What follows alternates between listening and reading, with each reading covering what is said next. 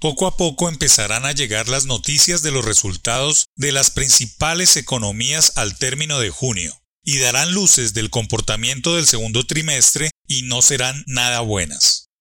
Uno de los primeros datos es del Departamento de Comercio de Estados Unidos, que hizo el anuncio de que el Producto Interno Bruto de Estados Unidos, es decir, el valor de todos los bienes y servicios producidos en toda la economía, cayó a terreno negativo de 32,9% entre abril, mayo y junio, una caída de 9,5% en comparación con el mismo trimestre del año anterior a los ojos de los expertos, son las caídas más pronunciadas en más de 70 años de registros. Se puede sumar a esta situación que las solicitudes de desempleo aumentaron a 1,43 millones. Al otro lado del Atlántico también se conoció que el Producto Interno Bruto de Alemania, la mayor economía europea, registró en las mismas líneas cifras en rojo de 10,1% durante el segundo trimestre.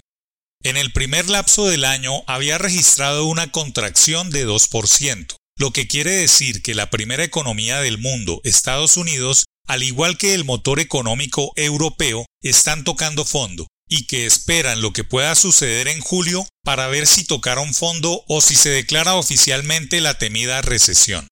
Si se mira la región, en particular la Alianza del Pacífico, la economía de México también muestra una contracción histórica en el segundo trimestre de 17,3% frente a la caída de 1,2% en el primer trimestre del año. El otro país que impacta a Colombia es España, en donde residen más de medio millón de nacionales, se sabe que las medidas de confinamiento y parálisis de la actividad económica han llevado a una contracción intertrimestral histórica cercana a 16%, según pronósticos extraoficiales. Lo anterior es una foto realista que tendrá repercusiones complejas en la economía colombiana, por el frente de las exportaciones y las remesas.